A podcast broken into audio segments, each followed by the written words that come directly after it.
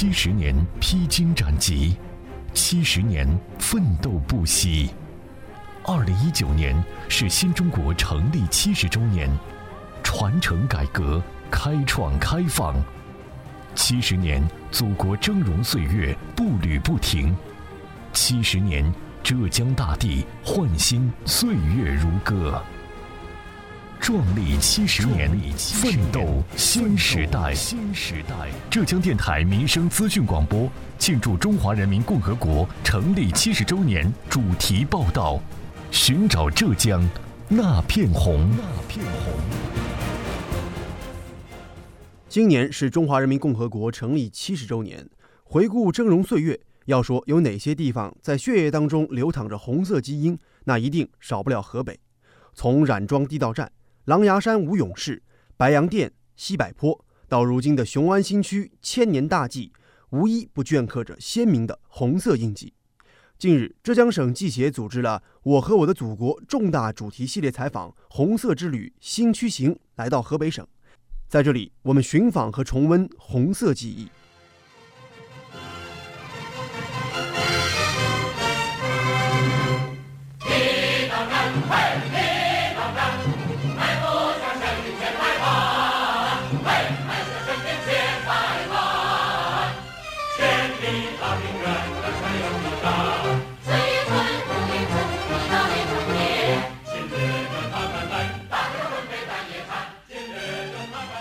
提到电影《地道战》，许多人会不由自主地哼起这段熟悉的旋律。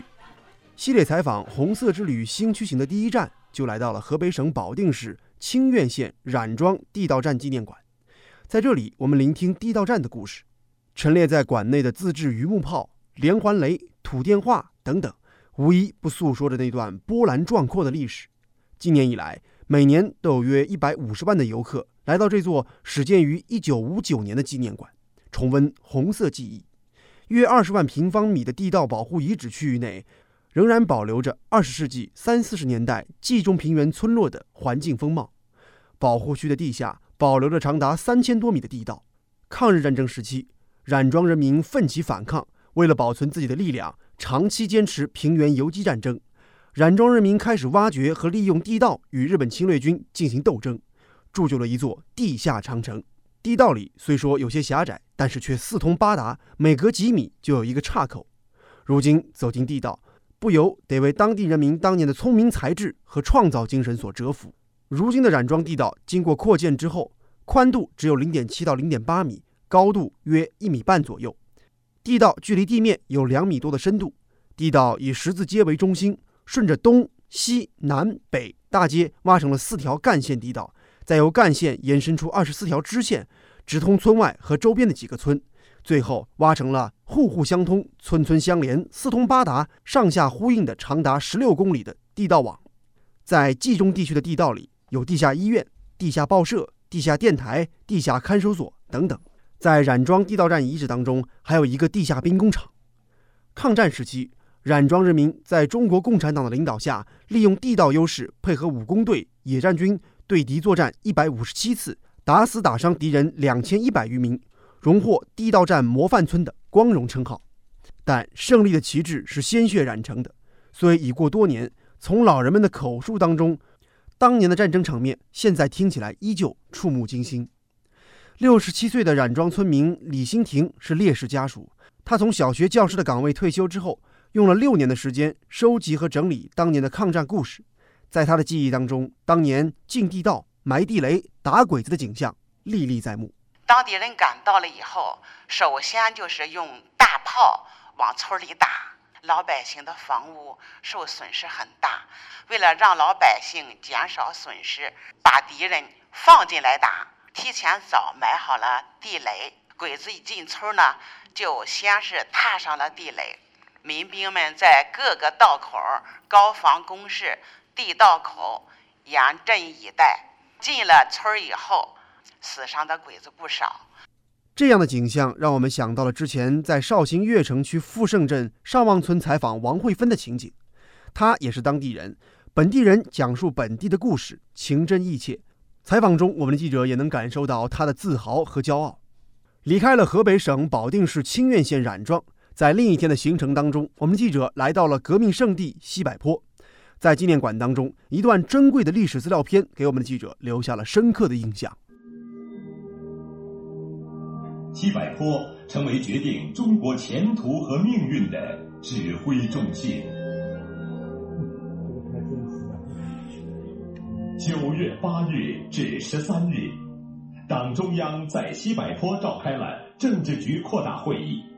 会议以“军队向前进，生产长一寸，加强纪律性”为中心议题，要求全党全军努力克服无纪律、无政府状态、地方主义和游击主义倾向，提出了从根本上。打倒国民党反动统治的伟大战略任务。在参观中共中央旧址大院、毛泽东、周恩来、朱德旧居、七届二中全会旧址、三大战役指挥所、防空洞、五大书记铜像广场等红色遗迹时，当地的专职解说员还不忘用风趣幽默的快板给我们上了一堂生动的历史课。四八年十月底，国民党军队在保定地区大聚集，调集了各地十万兵，企图对石家庄来场大偷袭。当时，石家庄几乎是空城，我军的兵力部署很空虚，敌人几个小时能抵达，大兵压境，万分火急。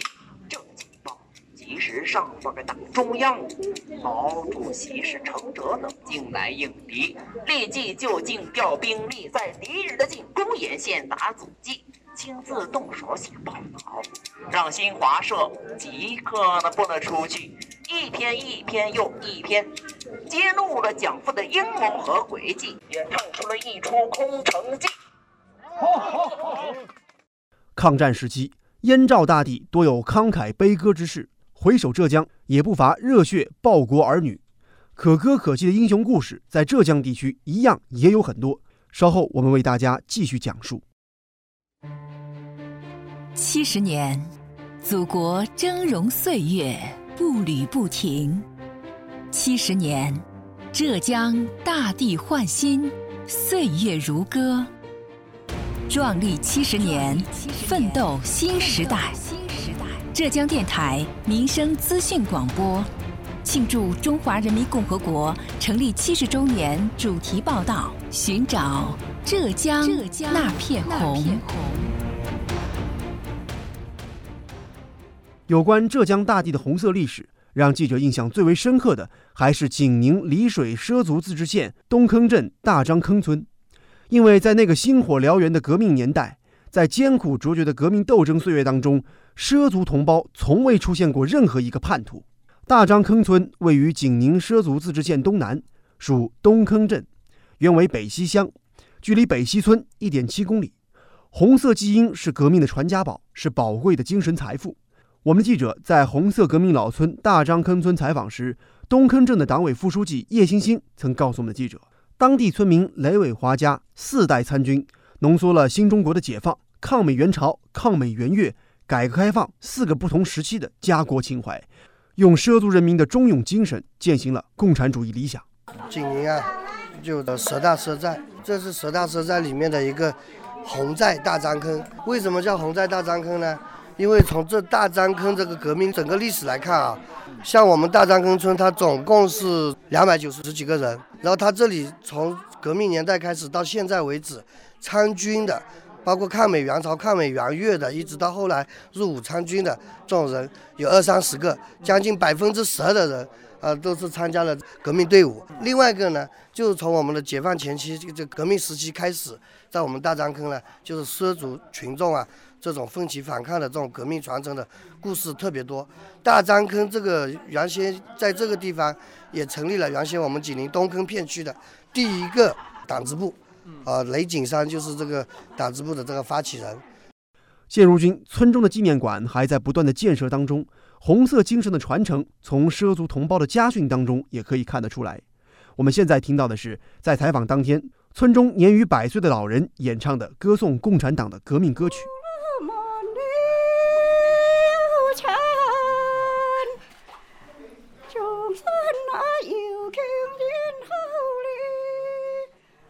现如今，红色精神如何带动绿色产业的发展，成了当地要面对的新课题。大张坑村属于山区及半山区，海拔六百五十米到八百米，年均降水量达到一千八百多毫米，土壤以酸性沙质黄壤和香灰土为主，山上林木葱郁，常年云雾缭绕，非常适合种植白玉仙茶。现在我们听到的是现场版的畲族采茶歌。